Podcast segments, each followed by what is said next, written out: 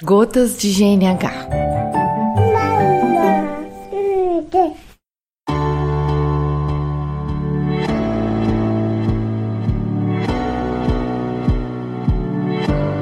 Olá, eu sou Dayana Almeida, facilitadora de aleitamento materno, e hoje eu quero falar do aleitamento do recém-nascido fora do peito.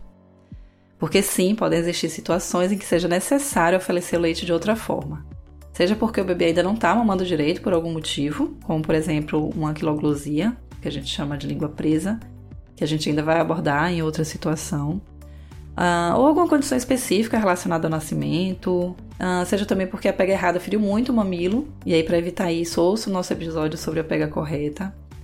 E aí, com o mamilo muito ferido, a mãe pode não conseguir oferecer por algumas horas ou até por, né, por um dia. E até na volta da mãe para o trabalho, será necessário oferecer o leite de outra forma que não no peito. E aí vamos pensar, né? Qual é a primeira imagem que nos vem quando a gente pensa num bebê tomando leite que não seja na mama?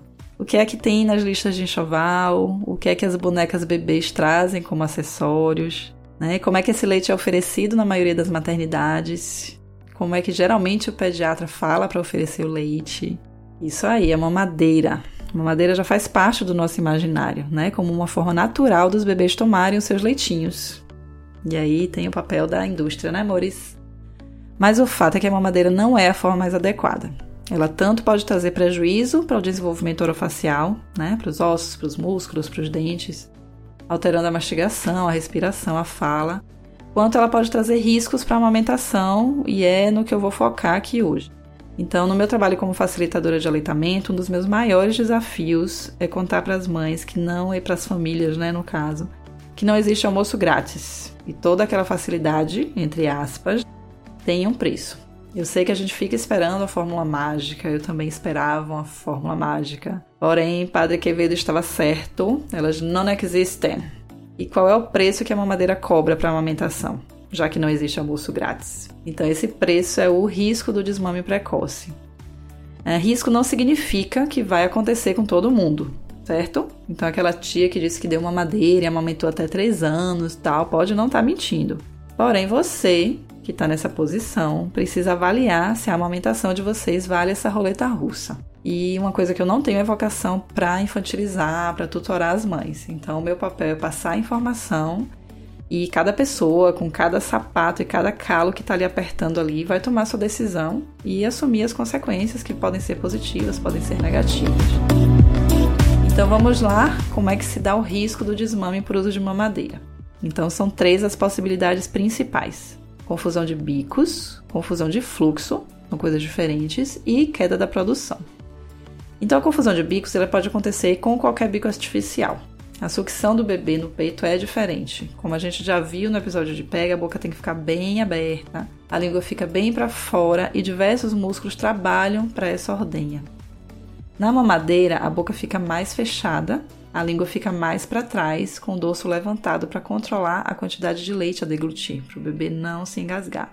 E aí, se o bebê leva esse padrão de sucção que ele faz na mamadeira para o peito, vão acontecer duas coisas. Ele vai pegar mais na ponta, no mamilo, e vai mastigar ele com o movimento que ele faz na mamadeira, ou seja, vai machucar muito e não vai conseguir extrair leite. Então, se ele não consegue beber muito leite no peito, ele vai começar a recusar e preferir a mamadeira, que tem um fluxo alto e constante. Né? E o peito naturalmente já não tem um fluxo constante. Então, quando o bebê faz essa preferência pelo fluxo maior e constante, é o que a gente chama de confusão de fluxo. E essa confusão ela pode acontecer também com o uso de outros apetrechos que não a mamadeira. E aí a gente precisa ter muito cuidado com essas escolhas. Então, se o bebê está em uso de bico artificial e começa a recusar o peito, fica pegando e soltando, chorando, jogando o corpinho para trás, pode já ser sinal de uma confusão e aí a intervenção precisa ser imediata para tentar reverter isso. Então, na real, a exposição a esse risco tem que ser prevenido. Então, a não exposição é que é o mais seguro. Um outro ponto relacionado à alimentação do bebê fora do peito é a falta de estímulo da mama para a produção. A ordem manual ou a bomba não serão tão eficientes quanto a sucção do bebê com uma mamada efetiva. Então, se as mamadas são substituídas por outra forma de oferta do leite, especialmente se for artificial, que aí nem demanda ordenha, né? A produção tende a reduzir com o tempo, reduzindo ainda mais o fluxo e entrando nesse ciclo.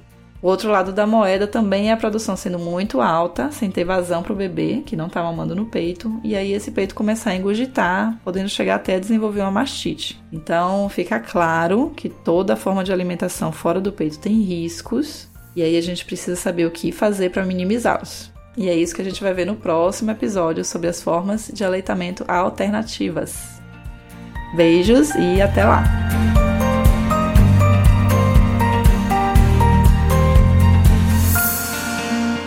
Encontre o GNH Podcast no gerandonovashistórias.com ou no Facebook e Instagram, arroba Gerando Novas Histórias.